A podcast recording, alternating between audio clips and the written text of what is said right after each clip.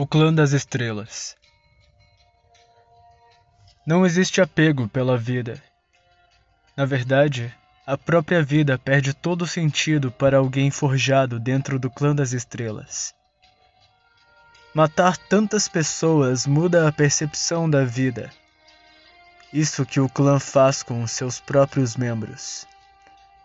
Arruína sua humanidade quando mancha suas mãos e trilhas com bastante sangue. Ninjas são armas vivas, até onde sabem, resumindo suas vidas ao treino e assassinato. Dentre diversos clãs aclamados, o de maior fama foi o de mercenários frios, cruéis e naturalmente demônios de berço.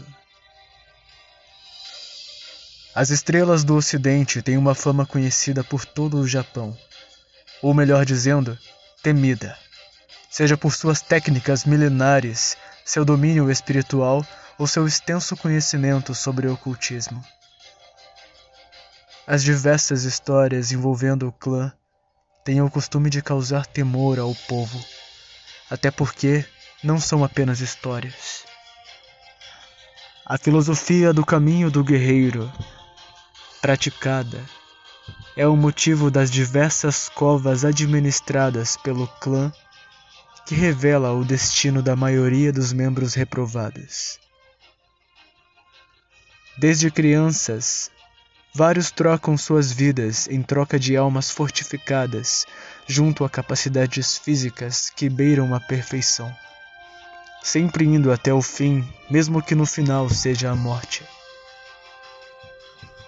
Os fundamentos tratam a própria vida como um treino, forçando-o a matar por uma refeição pequena e por um lugar para dormir à noite.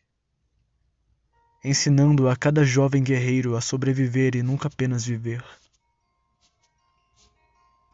O caminho filosófico por gerações sacrificou vida de jovens em prol de alcançar o auge do guerreiro, o tal desejado Bushin.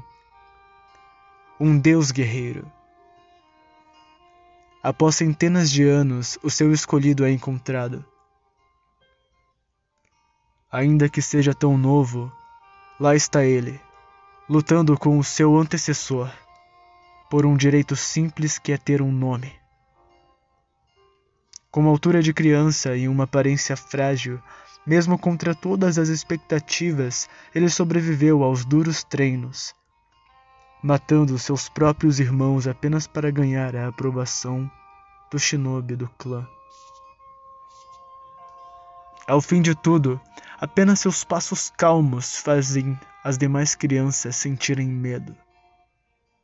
Pisando no sangue do antigo mestre sem remorsos, deixando estampado no rosto a sua cara sem expressão costumeira descendo as escadas de cabeça baixa frente ao líder da aldeia. Uma tosse forte de advertência faz sua caminhada ser cessada. Observando aquele jovem estático e obediente, o mestre apenas lhe faz uma pergunta. Então, qual o seu nome a partir de agora? Agindo como uma máquina sem esboço algum, ele se virou para o seu líder se mostrando diferente de todas as crianças ao receberem um nome, tratando essa grande honra como se não fosse algo importante. Pela primeira vez desde a sua chegada, todos ouvem sua voz forte e jovial, respondendo à pergunta: Yuriki, meu nome é. Sou Yuriki. Hokyokusei,